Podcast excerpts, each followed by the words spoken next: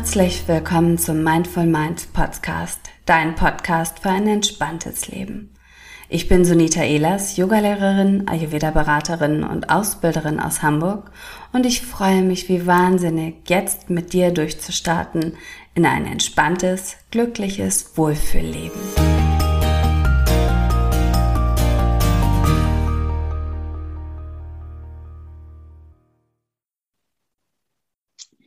Hallo ihr Lieben, heute treffe ich mich mit Birgit Schneider. Birgit ist Visionärin für eine neue Abschiedskultur und was genau das bedeutet, Birgit, erzähl das doch einmal selbst. Ja, schönen guten Morgen, liebe Sunita. Danke für die Einladung und äh, danke dafür, dass ich über mein Thema hier kurz mal was erzählen darf. Ja, was ich mir darunter vorstelle, ist, ähm, dass ich einfach Wege aufzeigen möchte, dass wir unser Leben viel achtsamer nutzen, um das Thema Abschied ähm, wie so ein Coach zu nehmen für uns. Es gibt ja, bevor jemand, ein Mensch stirbt, ganz viele Abschnitte in unserem Leben, wo es um Veränderung und, und Übergänge geht und um Abschiede. Und Trauer ist eigentlich ja nur ein Teil von Veränderung, in, in jeglicher Art von Veränderung. Und ich glaube, Meinst, dass wir ja. Ja. Wenn, wenn du, äh, würde ich gerne gleich einsteigen, weil meinst mhm. du, wenn wir eine Veränderung im Leben, also wenn eine Veränderung passiert, dass wir in jedem Fall auch das Gefühl von Trauer brauchen? Oder, ähm, oder mischt sich das immer auch mit Neugier oder mit vielleicht Neuanfang, aber ein Stück Trauer ist immer dabei? Das ist einmal die eine Frage. Und auf der anderen Seite auch, ähm, ob wir vielleicht auch Neubeginne, Abschiede, Veränderungen einfach insgesamt bewusster wahrnehmen sollten. Mhm. Genau, super Frage. Also zur ersten Frage, wir brauchen es nicht immer, es ist kein Gefühl, was wir jetzt irgendwie uns herbeizaubern äh, müssen. Es gibt natürlich auch Veränderungen, die können wir einfach nur feiern. Aber da komme ich direkt auf das Zweite, ähm, die Achtsamkeit. Es ist bisher so, dass wir eben ganz viele Veränderungsprozesse unachtsam erleben. Also wir gehen da einfach durch. Wir halten nicht inne, wir halten keine Rückschau. Und was ich halt das Grandiose finde, wenn wir achtsam, bewusst Abschied nehmen. Also Veränderung heißt ja immer, da ist was zu Ende und was Neues fängt an. Und achtsames Abschied nehmen heißt für mich auch immer wertschätzen, was war, wertschätzen, was lasse ich hinter mir, hinschauen, was war da, was war mein Learning, ähm, was war gut, was war schlecht, was will ich mitnehmen, was nicht, warum war es vielleicht so, keine Ahnung. Kann man sich ja ganz viele Fragen stellen. Und dadurch können wir ganz viel in uns Neues entdecken. Vor allen Dingen, und das ist halt mein Anliegen, wir tun uns ja oft so schwer zu trauern in, in großen Krisen, wenn Menschen uns verlassen. Und was passiert ist, dass wir ein Leben lang nicht gelernt haben, was habe ich denn in mir für Schätze, für Ressourcen, für Resilienzen, für Möglichkeiten, um in Krisen gut durchzukommen. Weil die Trauer letztendlich, das ist ja nur ein Gefühl, was durch uns hindurch schwimmt. Was wir aber machen, ist ein Leben lang vor diesem Gefühl davonrennen in kleinen und großen Augenblicken. Das ist, das ist gerade für mich sowieso ein sehr spannendes Thema, weil ähm, ihr wisst ja, oder auch du weißt ja, ich mache ja seit Jahren jetzt Yoga. Seit einiger Zeit dann oder seit ungefähr zwei Jahren bin ich ja noch mal tiefer auch ins NIA eingestiegen und jetzt noch mal noch wieder was Neues ins EFT. Ähm, und alles hat für mich so ein bisschen was äh, zu tun auch mit Gefühle wahrnehmen und Gefühle wertschätzen, weil was ja oft passiert ist, dass wir als Kind oder als junger Erwachsener, Jugendlicher aufwachsen und Gefühle eher so wegschieben und wegstecken, weil wir vielleicht keine Zeit haben, weil sie uns vielleicht unangenehm sind, weil wir vielleicht nicht wissen, wie wir damit umgehen sollen. Als Erwachsener dann haben wir ja oftmals diese Schwierigkeit, dass wir erstens uns selbst gar nicht richtig spüren und fühlen können, was wir im Yoga ja wunderbar lernen. Mhm. Ähm, aber auf der anderen Seite dann auch mal zu sagen, weißt du was, Trauer gehört auch zu mir oder traurig sein oder mal wütend sein. Einfach die Gefühle nicht mhm. nur loszulassen, sondern mhm. sie auch erleben zu dürfen. Mhm. Und damit meine ich mhm. nicht jetzt, wenn ich wütend bin, dass ich alles äh, kaputt schlage, so, mhm.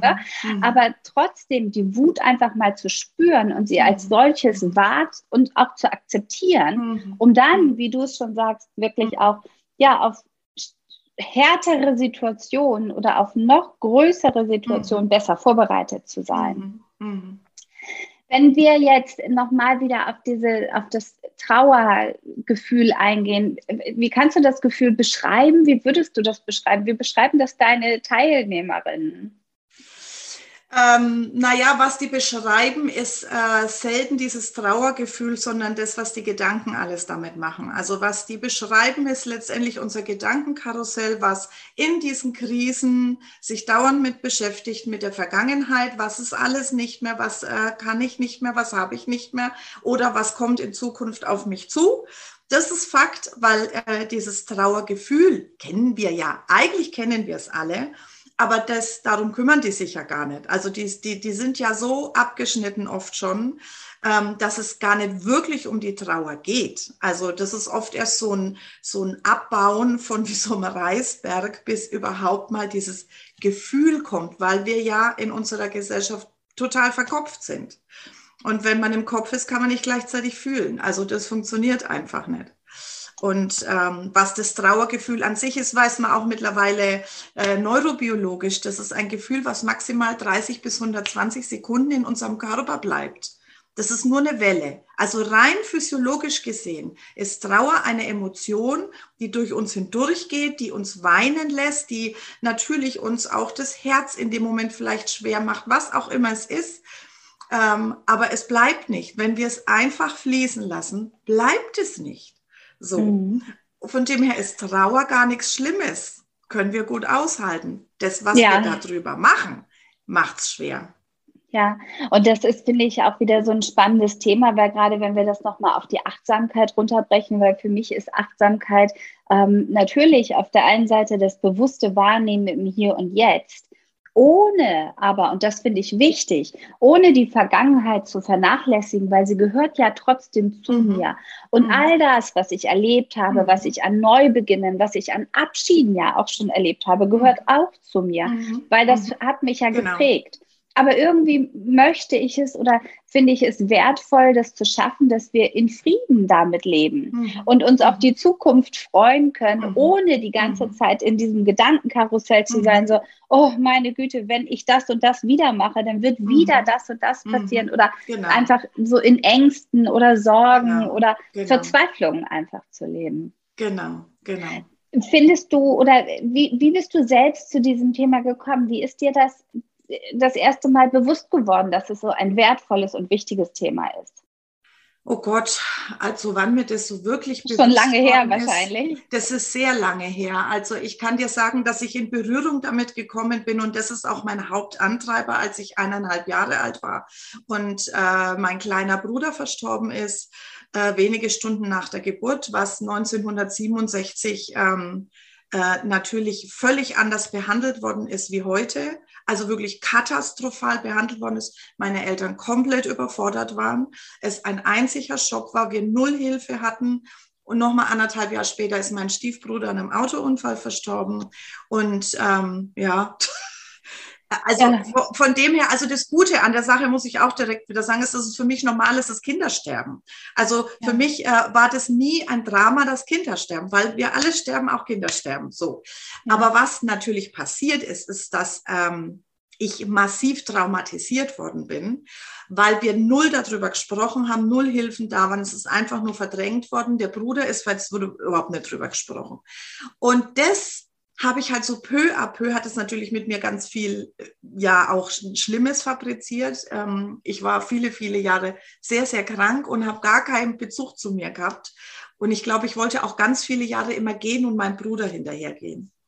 Und mein tiefer Antreiber, den ich schon ganz lange habe, ist, dass ich immer gesucht habe nach Antworten, weil ich weiß, dass so viele Menschen in ihrer Trauer nicht klarkommen und die Angebote mir immer schon viel zu wenig war und ich immer gedacht habe, was können wir noch tun? Was können wir? Ich habe immer, immer und ich suche heute noch nach Antworten. Ich glaube, so langsam habe ich sie gefunden.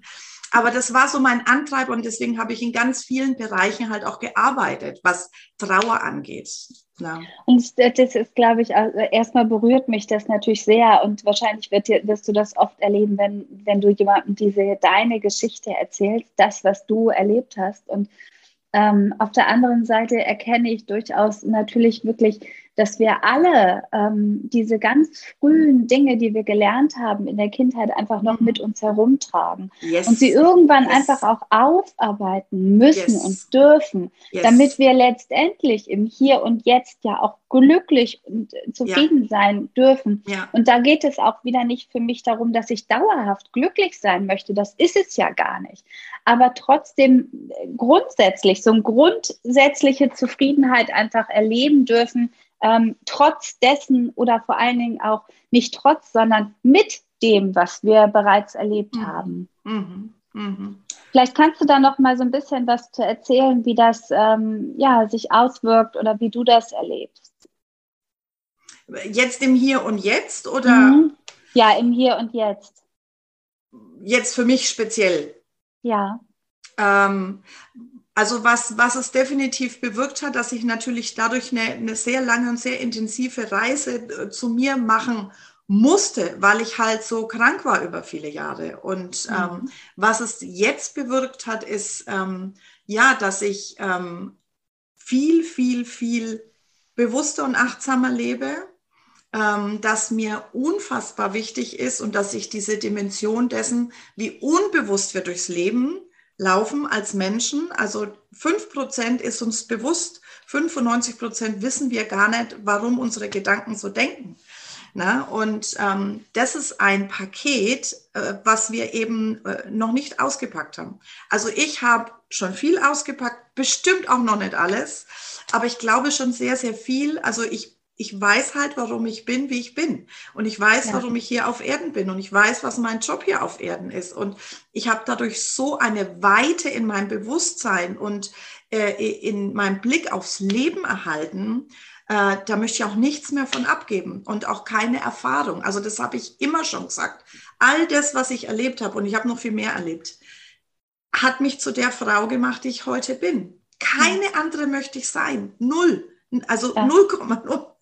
Na, und, das man, und das ist das mit der Wertschätzung der Vergangenheit, was du vorhin eben auch gesagt hast. Ja, und auch das Wertschätzen, dass sie dich ausmacht, so wie du jetzt bist. Und das ja. finde ich einen ganz, ganz wunderbaren Abschluss äh, für unser Gespräch.